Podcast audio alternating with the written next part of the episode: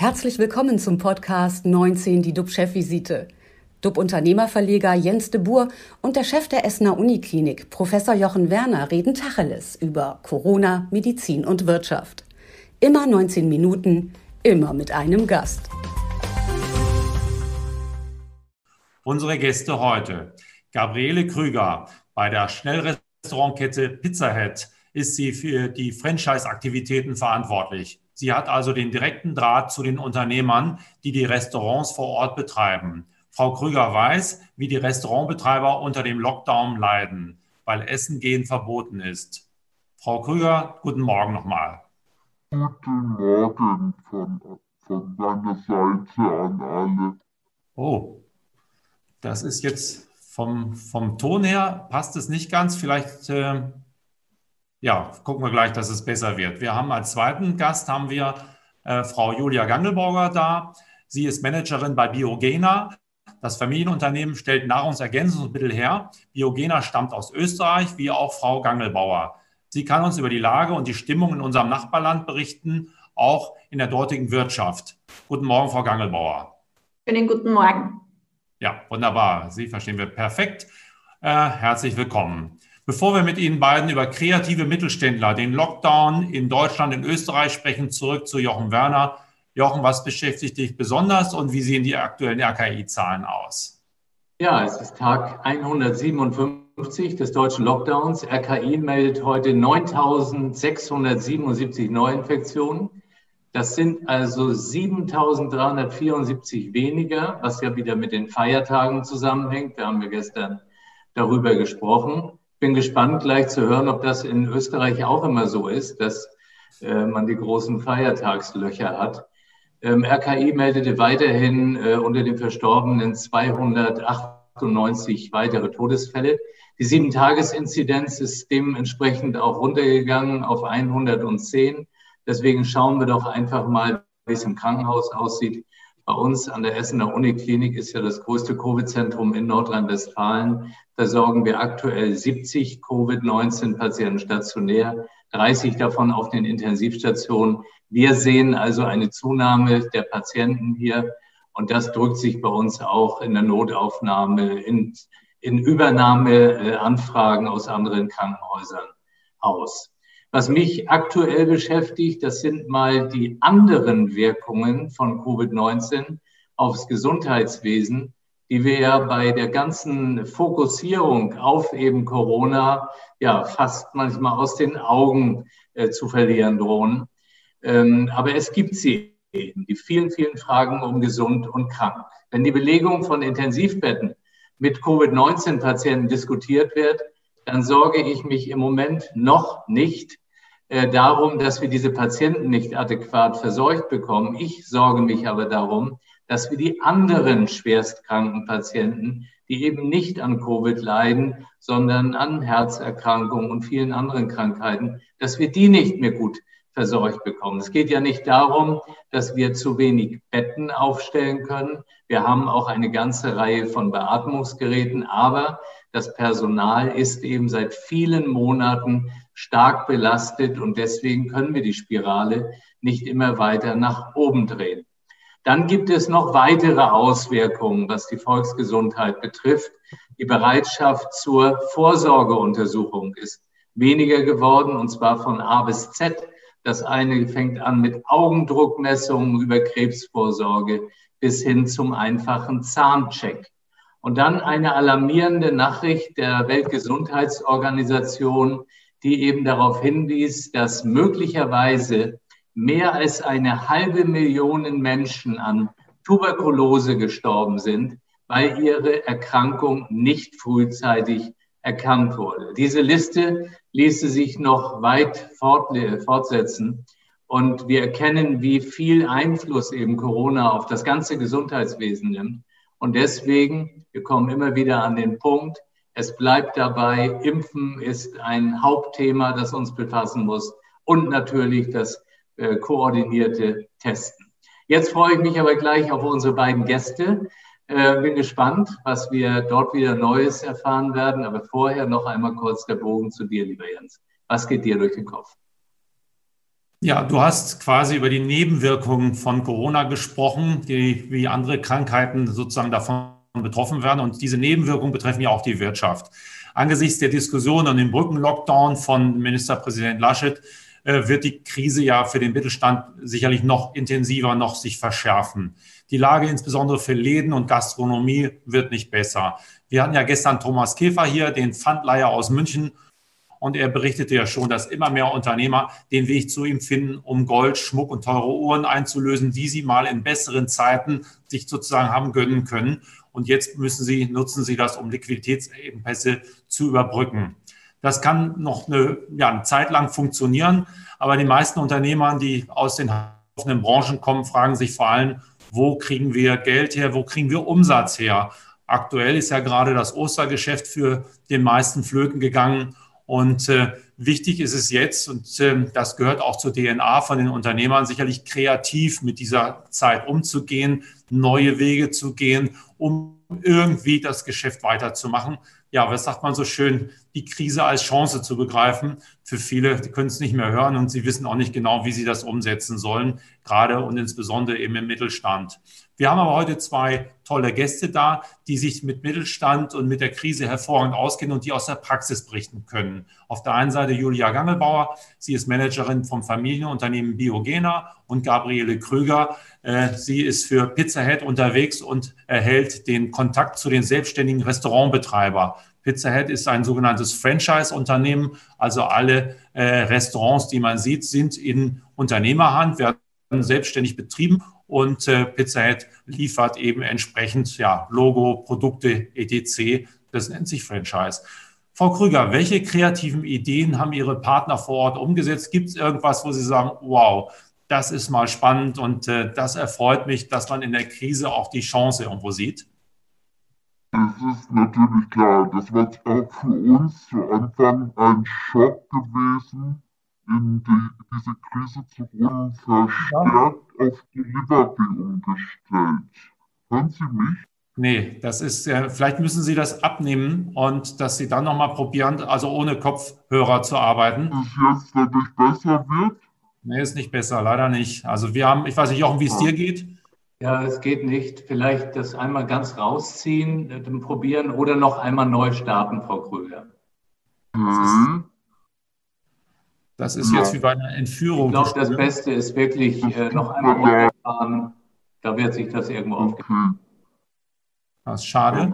Machen wir es so lange, vielleicht mit Frau Gangelbauer weiter. Jochen stellt ja gerade die Frage, wie das ist in Österreich. Haben Sie da verlässliche Zahlen? Ähm, oder gibt es da auch ein Osterloch, dass die Gesundheitsämter nochmal sich bekrabbeln müssen, dann irgendwelche Zahlen liefern, aber die gar nicht so verlässlich sind? Nein, es gibt in Österreich schon verlässliche Zahlen. Wir haben aktuell eine Inzidenz von 223,8, äh, um ganz genau zu sein.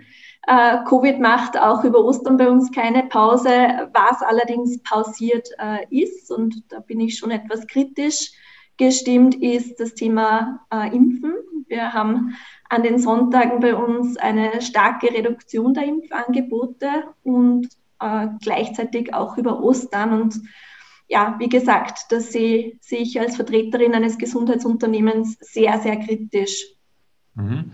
Wie ist denn die Lage jetzt? Haben Sie einen harten Lockdown oder wie äh, stellt sich das dar und wie nehmen die Bürger das auf? Mhm. Ist das für Sie eine Art Brückenlockdown, wo es in Deutschland gerade darüber diskutiert wird? Also gedanklich, dass man sagt, jetzt einmal noch durchbeißen und dann wird es besser? Die Situation ist in Österreich diese, dass wir im Osten Österreichs, also sprich in drei Bundesländern, einen harten Lockdown haben. Ähm, es ist sowohl Gastronomie, Hotellerie logischerweise schon seit Monaten, als auch der gesamte Handel komplett geschlossen. Gestern wurde nochmals verlängert bis 18. April. Das heißt, da heißt es jetzt durchhalten, wobei ich dazu sagen muss, Biogena als Gesundheitsunternehmen mit dem Gewerbe im Lebensmittelhandel, wir haben unsere Biogena Stores offen und spüren auch die starke Nachfrage unserer Kunden, vor allen Dingen natürlich online über unseren Webshop, aber auch in unseren Stores. Äh, unsere, unsere Kunden und auch unsere Partner, Ärzte und Therapeuten nutzen unsere Biogena Stores ganz einfach auch als als äh, Ansprechpartner. Und selbst wenn es nur kurz ist, es, es geht um Begegnungsqualität, es geht um, um Angebote und auch um den zwischenmenschlichen Kontakt. Und da sind wir mit unseren äh, mit Biogena Stores, aber generell mit unserem Businessmodell aktuell in einer sehr dankbaren Lage im Vergleich zu vielen anderen Unternehmen in Österreich. Im weiteren Österreich haben wir äh, keinen Lockdown. Wir haben natürlich verschärfte Maßnahmen. Ähm, und wir haben mittlerweile auch schon ein eher durchgängiges Testangebot, würde ich sagen, wenn ich das aus der Ferne aus mit, mit Deutschland vergleiche. Wobei da, glaube ich, auch stark nachgeholt worden ist die letzten Wochen, oder? Ja, das äh, wird immer mal von uns sehr kritisch äh, beleuchtet. Aber wie kann man sich das vorstellen, um in einen äh, Geschäftsstore von Ihnen zu mhm. gehen? Muss man da einen äh, Test mitbringen? Muss man da einen Termin machen? Äh, oder kann man einfach so jetzt äh, irgendwo hinfahren und sagen, ich bin da und äh, geh mal rein? Genau, man kann einfach so hinfahren. Man braucht keinen äh, sogenannten Eintrittstest. Der wurde ja von äh, der Politik noch knapp vor Ostern von, von der Mehrheit blockiert ähm, und auf die lange Bank geschoben. Von daher gibt es keine Eintrittstests. Es ist so, dass wir begrenzte Kundenanzahl haben in unseren Stores, ein Kunde pro 20 Quadratmeter. Äh, wir haben natürlich FFP2-Maskenpflicht. Ähm, und wir haben entsprechende Hygiene- und, und Abstandsregelungen. Und mit diesen klaren Maßnahmen, die unsere Kunden schon seit Monaten sehr gut äh, gewöhnt sind und sich auch sehr diszipliniert dran halten, unsere Kolleginnen und Kollegen sowieso, mit diesen Maßnahmen kommen wir sehr gut zurecht. Ab und an, gerade in, in hochfrequenten Lagen, haben wir auch Security und, und sogenannte Doormans, Doorwomen. Ähm, und somit ist, ist der ähm, der, der Kundenbetrieb bei uns sehr, sehr strukturiert und, und sehr ruhig und gelassen. Und wir versuchen da in unseren Biogena Stores wirklich einen Ort der Begegnung zu schaffen, einen Ort, wo man wirklich auch in, in hoher Verantwortungsübernahme sich wohlfühlen kann, entsprechend der aktuellen Möglichkeiten. In Wien ist ja zurzeit Homeoffice-Pflicht.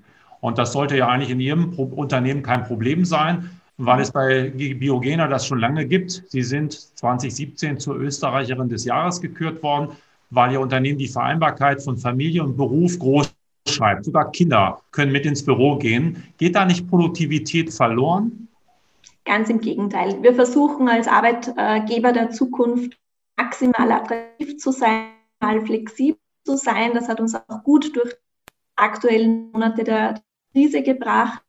Ähm, bezüglich dem Angebot, dass man Kinder mit ins Unternehmen nehmen kann, mit an seinen Arbeitsplatz, möchten wir einfach versuchen, den Druck rauszunehmen, vor allen Dingen bei betreuungspflichtigen Eltern, oftmals auch Mütter. Biogena ist ja überwiegend auch weiblich, wenn man, wenn ich die DNA dahingehend beschreiben darf. Ähm, und da möchten wir ganz einfach den Druck rausnehmen, den Druck, ein Kind ist krank, die, ähm, die, die Betreuung ist zum Beispiel ausgefallen. Wir haben äh, in unseren Bürostandorten Open Office, das heißt, wir haben sehr, sehr großzügige Büroflächen. Ähm, wir haben gleichzeitig auch eine Unternehmenskultur, äh, wo, wo man miteinander spricht, sich Feedback gibt, offen ist, sich, ähm, sich gegenüber offen ist und Vertrauen schenkt. Und dahingehend ist es auch so, vor allen Dingen in Ferienzeiten, dass ab und zu auch einmal ein, ein Mitglied der nächsten Generation mit dabei ist. Und das ist bei uns normaler Alltag. Ganz im Gegenteil, ich denke, dadurch, dass wir den Druck rausnehmen und entsprechende Angebote für unsere Eltern, ähm, aber auch für, für Angehörige im, im, in der Pflege, also für, El für, für Menschen im, im, im Pflegebereich schaffen, ähm, schaffen wir einfach Flexibilität und somit auch die Möglichkeiten, ähm, gute Performance zu liefern und dahingehend ähm, ja, für unsere Mission tätig sein zu können. Und das wird sehr, sehr geschätzt. Wir sind jetzt zum siebten Mal in Folge auch einer der besten Arbeitgeber Österreichs und Deutschland, ein sogenannter Great Place to Work und versuchen da einfach zeitgemäß auch zu wirtschaften. Ich versuche nochmal Frau Krüger reinzuholen. Äh, klappt das jetzt? Mögen Sie mal was? Herr de Boer, hören Sie mich? Nein. Immer noch nicht. Nein, wir hören Sie zwar, aber das ist so etwas sehr dumpf. Also ich weiß nicht, wie es. Äh, Jochen, hörst du? Ist bei dir auch so wahrscheinlich. Kommt auch nicht so an, ne? Ich glaube, dann werden wir Sie nochmal einladen. Das werden wir nochmal wiederholen dann irgendwie, weil das ist leider äh, nicht verständlich, äh, was Sie sagen. Also von daher schalten wir quasi nochmal äh, nach Österreich. Ähm, wie sieht denn da jetzt sozusagen die, die, die Stimmung in der Bevölkerung aus? Ähm, weil Herr Kurz ist da ja auch sehr, sag mal, aktiv unterwegs dann irgendwo. Hat man das Gefühl, dass das Schlimmste jetzt schon vorbei ist dann irgendwie? Oder kommt es noch? Durchwachsen, würde ich sagen, wenn ich so an Herr und Frau Österreicher denke. Und gleichzeitig bin ich kein Fan von, von äh, Pauschalierung. Ähm, aber es ist so, dass die Stimmung da und dort schon kippt. Viele Menschen wünschen sich mehr, mehr Klarheit, vor allen Dingen mehr, mehr Planbarkeit zum, äh, zu den Lösungen der aktuellen Krise, äh, mehr Klarheit vor allen Dingen zum Thema äh, Impfstrategie und äh, das auch auf regionaler, auf Länderebene, wo es ja da und dort schon auch größere Unterschiede gibt ähm, und vor allen Dingen äh, Unterschiede auch im äh, Verständnis zu den Geschwindigkeiten und zu den Angeboten. Ähm, und gleichzeitig ist es ähm, auf politischer Ebene so, dass äh, oft einmal Pressekonferenzen gegeben sind, wo man jetzt nicht wirklich was Neues erfährt oder auch als, als Unternehmen nicht wirklich Klarheit bekommt. Also da wünschen wir uns ganz einfach mehr Klarheit, mehr Planbarkeit, mehr Visibilität und vielleicht auch eine, eine Nuance mehr an Handschlagqualität, an Verlässlichkeit. Jochen, du hast ja gerade die RKI-Zahlen von äh, heute wiedergegeben. Äh, die sind ja niedriger als vor einer Woche. Glaubst du, wir sind ja alle Optimisten irgendwo, dass wir äh, vielleicht ähm, ja nicht weiter nach oben schießen, was die nächsten Tage anbelangt, sondern dass äh, wir uns da einpendeln könnten? Also ich bin doch sehr sicher, dass die Zahlen hier wieder hochgehen. Die werden ja wahrscheinlich morgen schon wieder hochgehen. Das hängt ja hier alles mit dem Meldeverhalten, mit dem Testverhalten von Laboren ab. Ähm, es ist nur ein Trauerspiel, wenn man das äh, auch, ähm, ich sage mal, den Bürgerinnen und Bürgern erklären soll. Ja, weil die hören diese Zahlen, die sagen sich, die Zahlen gehen doch runter. Auf der anderen Seite sollen Verschärfungen eintreten. Es gibt für alles gute Gründe, aber die Kommunikation und der Umgang mit diesen Zahlen, das ist einfach absurd. Man gibt hier Pseudogenauigkeiten vor, die einfach nicht äh, Fakt sind. Äh, die Zahlen sind sicher höher. Deswegen hatte ich vorhin gesagt, wir müssen jetzt mal auf die Krankenhäuser schauen. Das ist ja noch ungefähr valide. Ich denke da gar nicht so sehr auf die Intensivstationen, wo immer alle drauf schauen, weil das ja noch mal einige Tage später ist. Also bis ein Patient ins Krankenhaus kommt, vergeht ja in der Regel, äh, weiß ich denn nicht, im Einzelfall vier, fünf, sechs, sieben Tage. Und das bedeutet, die Zahlen steigen an. Aber dass man in Deutschland sich an solchen Parametern orientieren muss, weil wir es seit einem Jahr nicht hinbekommen haben, verlässliche Zahlen zu melden, das ist auch keinem mehr erklärbar. Ich höre so viel Kritik darüber. Und das wäre doch auch mal etwas gewesen, wo man hätte sagen können, wir haben in einem Jahr jetzt wirklich eine Verbesserung geschafft. Wir haben Klarheit. Wir können auch nach außen erkennbar steuern. Und vor dem Hintergrund ist das eine Enttäuschung, muss man wirklich sagen. Mhm. Und da ist auch keine Besserung in Sicht, oder? Ich weiß es nicht. Das ja, man, die Hoffnung stirbt zum Schluss. Ne? Aber das ist einfach so. Das ist, man verliert ja das Vertrauen. Ja, wir, wir alle wissen, Impfen kommt, Impfen wird auch kommen die Impfstoffe werden da sein und äh, da bin ich äh, recht zuversichtlich. Aber jetzt zu sagen, dass auch das Testen bei uns funktioniert, das, was ja auch seit einem Jahr im Grunde in der Erprobung ist, da mag Österreich deutlich weiterentwickelt sein. Ähm, zumindest haben wir den, Aus, den Eindruck so, wenn wir über Österreich denken. Es ist, ähm, auch das ist sehr ernüchternd. Also ich muss sagen, diese gesamte Logistik hier ist sehr ernüchternd.